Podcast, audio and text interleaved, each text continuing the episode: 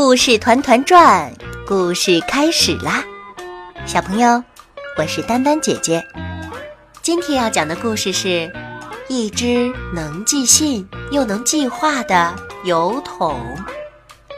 它的作者是张秋生，选自《上学就看小巴掌经典童话》。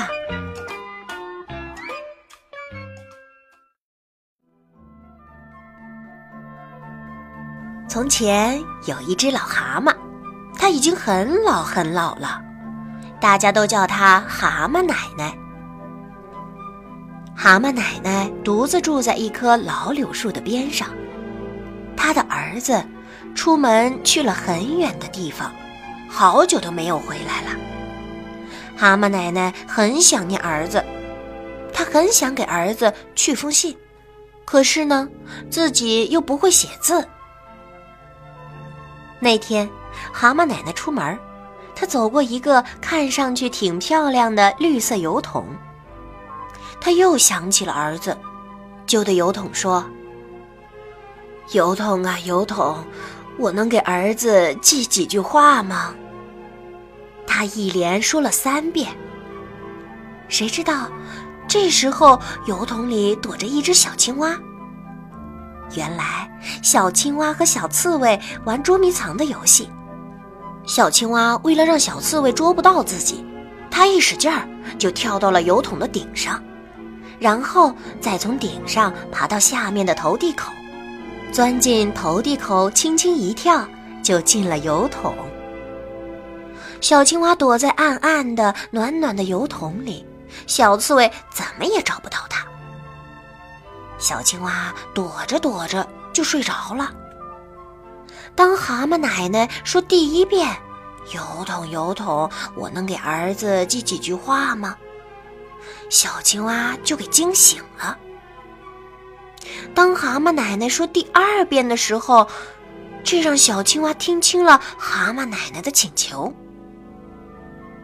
当蛤蟆奶奶说第三遍的时候，这时，小青蛙想起了，它身边正带着笔和纸呢，还有一张邮票呢。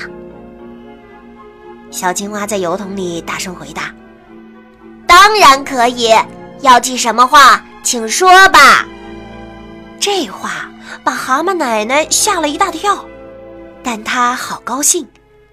蛤蟆奶奶把要对儿子说的话又说了一遍。躲在油桶里的小青蛙，借着从投递口射进来的一点光亮，把蛤蟆奶奶的话全都记了下来。蛤蟆奶奶说了一下儿子的地址，就回家了。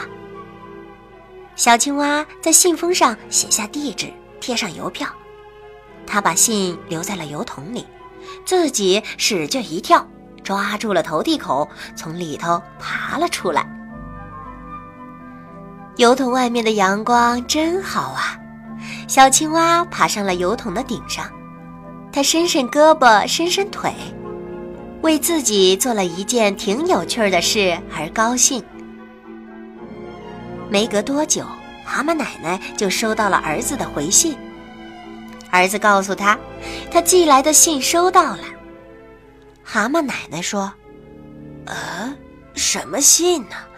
我寄的是画，他应该说我寄的画收到了。不过蛤蟆奶奶还是很高兴，毕竟儿子知道了他想说的话，还给他回了信。过了一些日子，蛤蟆奶奶又想给儿子寄画了，她来到了那个漂亮的绿色油桶边。一连对着油桶喊了两遍：“油桶，油桶，我能给儿子寄几句话吗？”过了好半天，也不见动静。蛤蟆奶奶又使劲地喊了一遍：“油桶，油桶，我能给儿子寄几句话吗？”这声音让小青蛙听到了，它跑过来说。蛤蟆奶奶，邮筒只能寄信，不能寄话的。蛤蟆奶奶不信，她说：“我上次就是在这邮筒里寄的话。”小青蛙笑着说：“ 上次能办到的事儿，这次不一定能办得到，还是让我来帮你写信吧。”小青蛙拿出了笔和纸，帮助蛤蟆奶奶写信。蛤蟆奶奶说一句，他就写一句。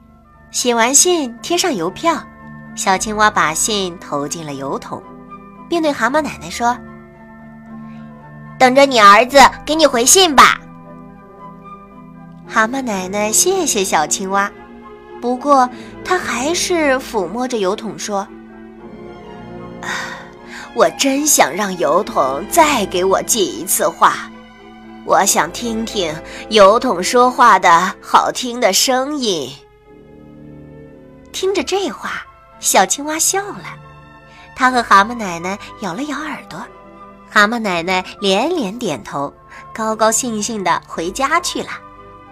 知道小青蛙和蛤蟆奶奶说的是什么悄悄话吗？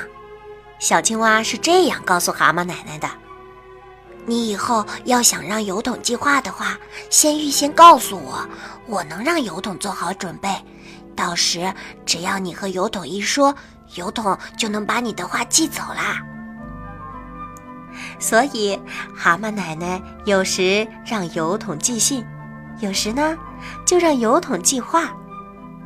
不管是寄什么，寄完了，蛤蟆奶奶都会拍拍这个漂亮的绿色油桶，说：“你好棒，又能寄信又能寄话，你是个能干的，还会说话的魔法油桶。”